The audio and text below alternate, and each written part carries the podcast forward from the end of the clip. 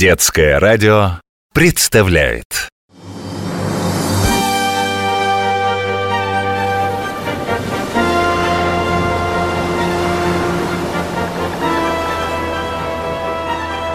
Великие путешественники.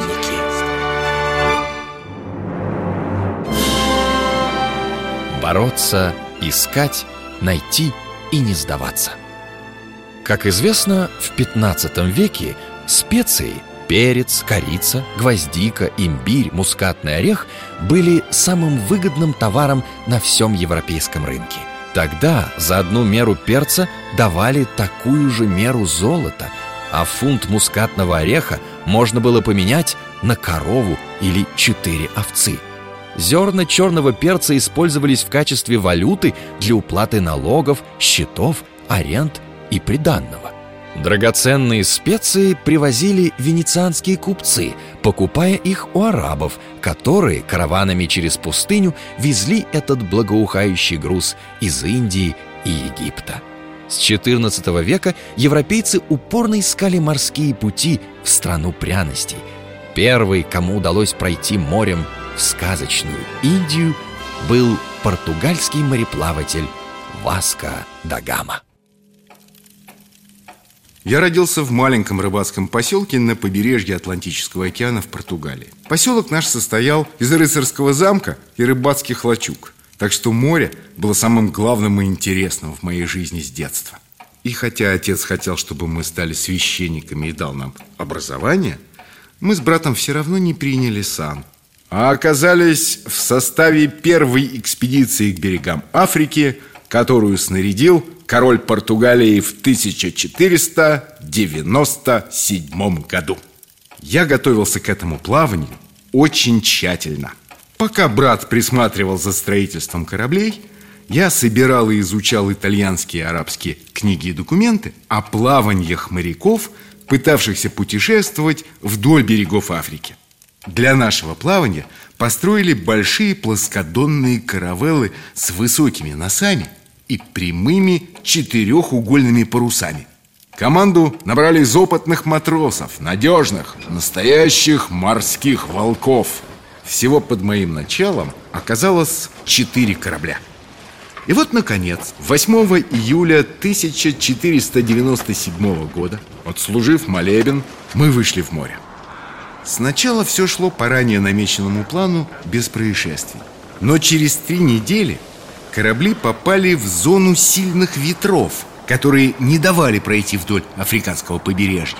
И тогда я принял решение увести каравеллы в открытое море, чтобы обойти негостеприимную полосу ветров. Три месяца мы не видели никаких признаков земли. Запасы пресной воды закончились. Многие матросы тяжело заболели. Земля для нас стала настоящим спасением и избавлением.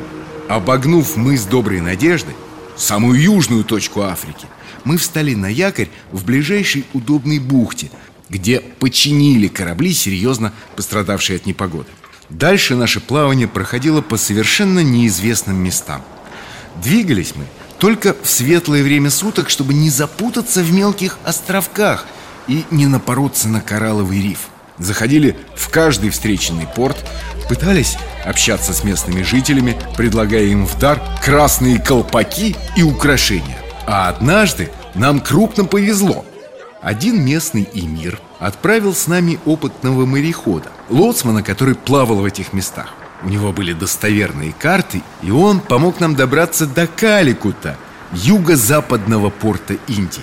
Это было в мае, через 10 месяцев после начала нашего путешествия. Никогда не забуду, как я первый раз попал на Каликутский базар. В воздухе стоял терпкий запах перца, гвоздики, мускатного ореха, корицы. Лекари предлагали лекарства от всех болезней. Камфору, кардамон, асофетиду, валериану. Грудами пестрели апельсины, лимоны, дыни, манго. Здесь продавалось все, что давала людям земля Наконец мы достигли цели нашего путешествия Обратный путь тоже был нелегким Нам даже пришлось сжечь один из кораблей, так как команда до того поредела, что управлять им было просто некому. А совсем недалеко от дома, от болезней и лишений, умер мой брат. Я был безутешен, поэтому отправил корабли в порт, а сам остался хоронить брата на одном из Азорских островов. Так что из экспедиции я вернулся самым последним, через 26 месяцев скитаний. Король принял меня с почестями и присвоил титул адмирала Индийского моря. Из своего путешествия Васко да Гама привез не только груз драгоценных пряностей. Его экспедиция впервые проложила морской торговый путь из Европы через Африку в Индию.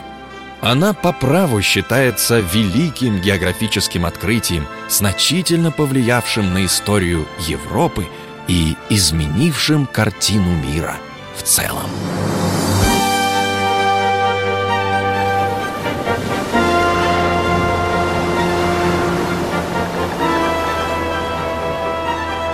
Великие путешественники.